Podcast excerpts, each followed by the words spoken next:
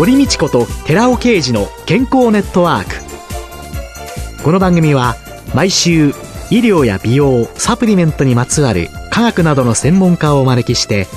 私たちの健康のために役に立つお話を伺う健康生活応援番組です。包摂体サプリメントと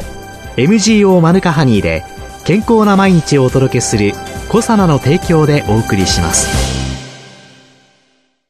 ここでコサナから番組パーソナリティで神戸大学医学部客員教授寺尾啓二社長のセミナー開催のお知らせです。4月11日火曜日東京新日本橋で開かれる一般社団法人ヒトケミカル研究会主催パーソナル化サプリメントマイスター認証セミナーで運動パフォーマンスだけでなく美容や健康のために今取るべき栄養成分や個人の目的に合わせてプロテインベースとトッピングの組み合わせが選べるパーソナル化サプリメントについてわかりやすく解説いたします。参加費は無料。セミナーに関する情報やお申し込みは、ヒトケミカル研究会ホームページ、または番組ホームページをご覧ください。寺尾啓治小佐奈社長のセミナー開催のお知らせでした。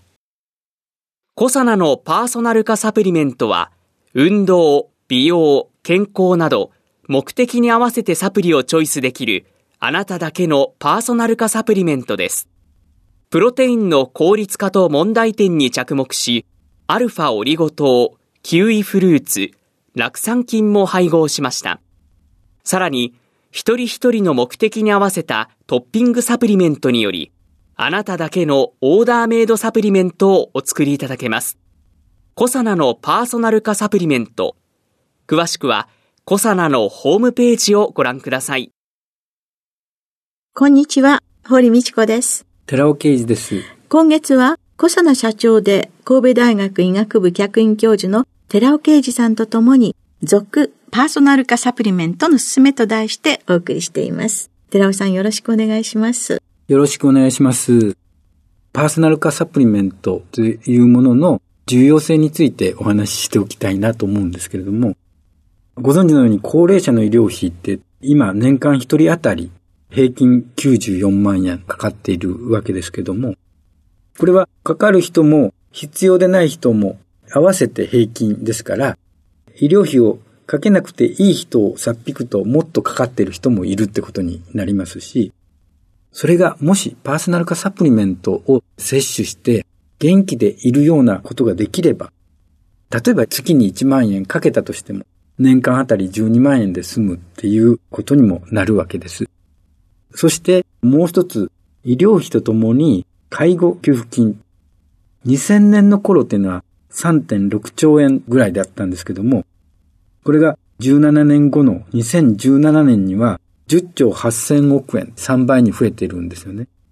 要介護認定者数っていうのも大きく増えてまして、2000年の頃には218万人、それが2018年には644万人、やはり3倍に増加している。介護を受けなくてもいい状況を作り上げることがどんなに重要かっていうことが分かっていただけると思うんですけれども。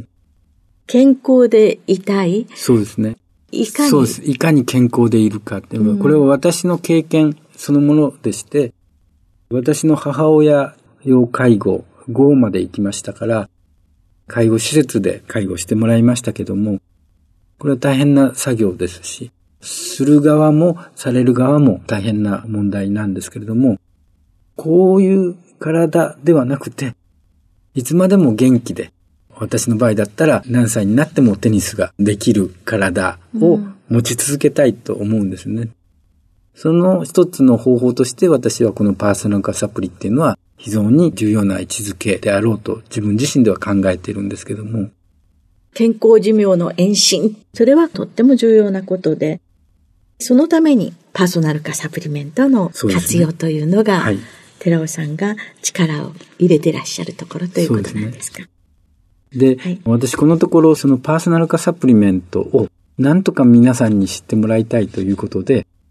パーソナル化サプリメントマイスター認定セミナーというものをやり始めまして、ええ、そこでいろいろとパーソナル化サプリメントの必要性について話をしてるんですけども、そうした時にすごい重要な質問を受けることがポツポツとありますので、まず一つ目は、パーソナル化サプリメントの摂取タイミングってどこなのかっていうようなところについてお話ししたいんですけども。サプリメントは医薬品とは違うので、はいはい、医薬品的な表示が認められていないので、一、ね、日どれだけのお召し上がりの目安という表記しか認められてないので、皆さん悩まれますよね。そうですね。一つには、運動の時には運動後30分以内だということを言ってるんですけども、で、そうすると質問として、運動前に摂取することは良くないんですかっていう質問が来るわけなんですね。基本的には運動前でも原料補給を目的にするんだったらいいわけです。はい、だから前でも後でもいいですよ。ただ、運動前に摂取すると、そのエネルギーを体は使っているわけです。その段階でスポーツを始めると、スポーツにエネルギーが使われ、栄養の吸収にもエネルギーが使われっていうことで、スポーツパフォーマンスを落とすこともあるんですね。ですから、どちらかというと、スポーツ後、特に持久と、それから筋力をつけるための両方の運動をする人にとっては、後の方が好ましいでしょう。運動後30分以内、はい、という、ね、そうですね。で、運動ではなくて、美容と健康維持のための摂取タイミングのお話をしときたいんですけど、これは私は朝食時がいいと思います。なぜなら、自分が食べている3食の時間を考えていただければいいと思うんですけども、朝食は平均的に朝7時。で、昼食は12時。で、夕食は午後7時。平均として。そうすると、朝食から昼食までの時間って5時間ですよね。昼食から夕食までは7時間。そして夕食から朝食までは12時間なんですね。もし朝食を抜くと大きな問題というのは17時間食事を取らないということになるわけですね。朝食抜きになると17時間近くになってくると血糖が低下してくる。脳のエネルギー源のブドウ糖も確保したいわけですね。そうするとどこから確保するかっていうと筋肉を分解して確保するわけです。ですから結果として朝食を取らないとそういうことになって結局筋力が低下していきます。それは基礎代謝の減少にもつながる。エネルギー消費量の低下にもつながる。結果としてそれ肥満につながるんですよね。で、面白い論文があって、アメリカの270名の学生の調査をしているんですね。朝食抜きの学生っていうのは、やっぱり筋肉量が少なくて朝食を取る人の5倍肥満になるという報告がされてるんですね。ここには時間栄養学の観点から言っても、朝食の時に取るのがおすすめと思います。時間栄養学って言いますのは、何を、いつ、どれだけ食べれば健康かっていう学問なんですけども、体内時計の研究から生まれて、2017年のノーベル生理学賞、医学賞受賞で非常に話題となったものなんですけども、体内時計ってどんな役割かっていうと、体内時計があることによって睡眠とか体温とか血圧のリズムが整えられる。それが実は健康とか美容の維持に重要なんだと。社会生活って明らかに1日24時間なんですけども、体内時計っていうのは24時間プラス数十分ということになる。で、このズレがそのままいってしまうと、睡眠障害とかうつとか糖尿病ってことになるわけですけども、リセットするんですね。朝、太陽光を浴びて朝食をとるっていうことによって、このズレは補正できるということが分かっている。これが時間栄養学です。時間栄養学の視点からいくと、朝にしっかりとタンパク質、プロテインと炭水化物を胃腸内に入れること。で、目が覚めて体内時計はリセットされ、リズムを整えられるということなんですけども、そういう意味で言っても結論としてはプロテインベースサプリメントなんですね。朝食に取り入れると美容と健康維持増進に直結すると考えられます。で、さらにもう一つ言っときたいのは、朝にプロテインを摂取しておけば、プロテインに含まれているトリプトファンは体内で幸せホルモンのセロトニンに変換されます。それが15時間後、ゆっくりと朝取ったトリプトファンがちょうど寝るときに睡眠ホルモンであるメラトニンに変換されて良質な眠りに誘導してくれるわけです。っていう点からも朝食がおすすめなんです。で、空腹こそが最強の薬だっていう本が出ていると。栄養源が枯渇して細胞内で不要物をきっちりと分解して再利用するというオートファジーですね。そのことによって最強の薬なんだって否定はしませんけども、私が言いたいのは、これは全ての人に適した方法ではないと私は考えたい。なぜなら、糖尿病患者、予備軍とか肥満患者、これ、インスリン抵抗性がありまして、血糖値が非常に乱れやすい状態にあります。もし、これをやると、16時間、17時間後に血糖値がぐっと低下して、瞬時に高まるっていうことになるわけで、ですから、糖尿病関連の方がやると、ちょっと問題が起こる可能性がある。そして、精神疾患のある方々の場合っていうのは、神経伝達物質の原料となる栄養素が当然16時間も断食しているわけですから不足してきます。そうすると自律神経が乱れる可能性が出てきます。また貧血に悩む人は深刻な鉄分不足になってしまう可能性もあります。ですからみんながこの16時間断食がこれが最高の薬なんだって言って信じて飲んでいいんでしょうかということですね。で、最後には高齢者。先ほど申しましたように、17時間取らないと、ブドウ糖を確保するために筋肉を分解するんですよね。そうすると、筋力低下にフレイルであるところはロコモに進行する可能性がある。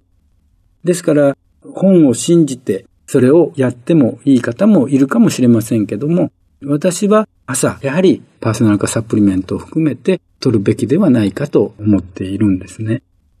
何週間か前の時に、同じ体重で同じ身長で、体脂肪率の違いというので、はい、その BMI が同じでも、はい、脂肪率、もう体型全然違いましたよね。はい、だから高齢になってくると、枯れてくるという表現も、まあ、よくするわけですけれども、これは筋肉が減って脂肪が増えてくるという体脂肪率が非常に高くなってくる。で、メタボ検診とかというのが話題にものすごくなったがために、はい、高齢者の人も、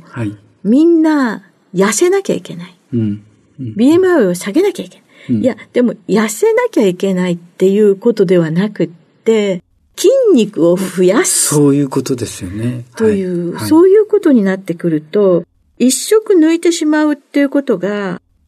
確かにそれが、ものすごい過食になってる人にとってはいいことなのかもしれないんですけれども、そうじゃない人は必要な栄養素も取れなくなってしまう。はい。バランスが悪くなってくる。はい、そうやって考えると、何でもかんでも、一律にこれがみんながやってるから、みんながいいというから、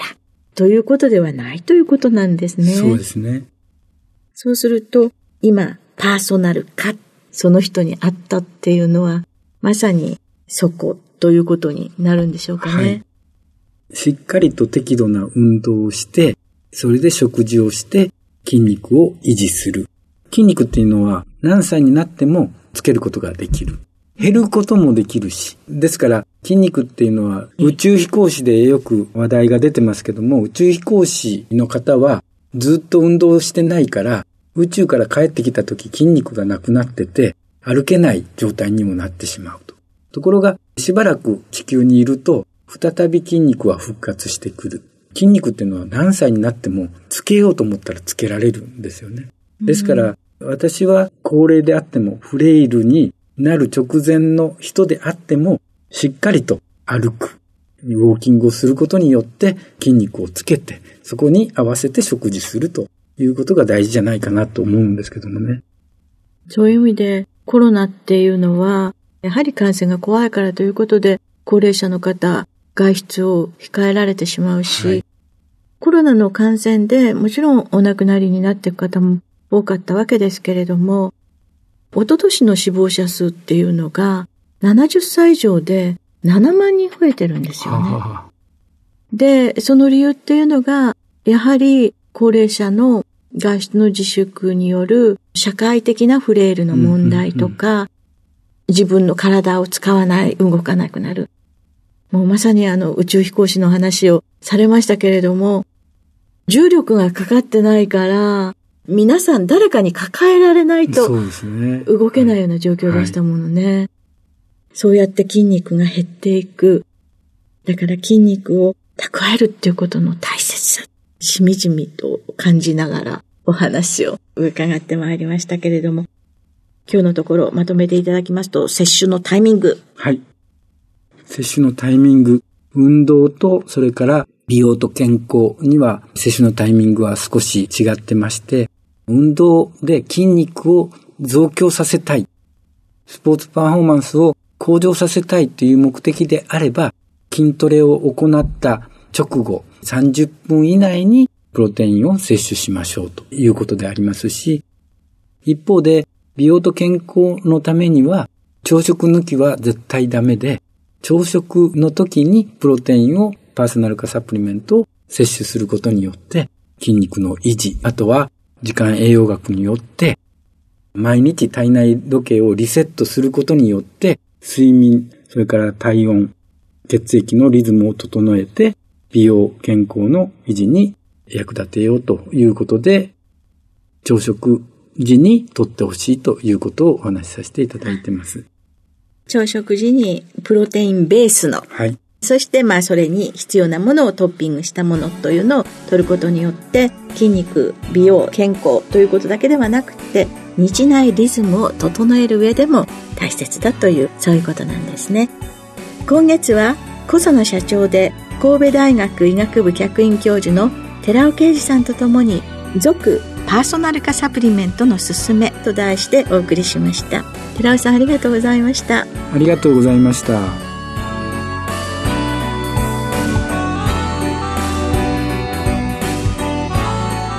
私たちの体を維持するために欠かせない機能性成分であるコエンザイム9点 Rα リポ酸 L カルニチンをデザート感覚で取れるマスカット風味のゼリー。コサナのヒトケミカルのデザートマスカット風味を番組お聞きの10名様にプレゼントします。ご希望の方は番組サイトの応募フォームからご応募ください。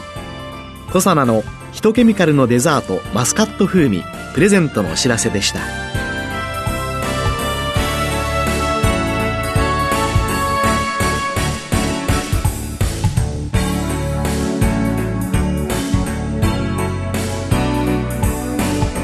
堀道子と寺尾啓二の健康ネットワークこの番組は包摂体サプリメントと MGO マヌカハニーで健康な毎日をお届けするコサナの提供でお送りしました。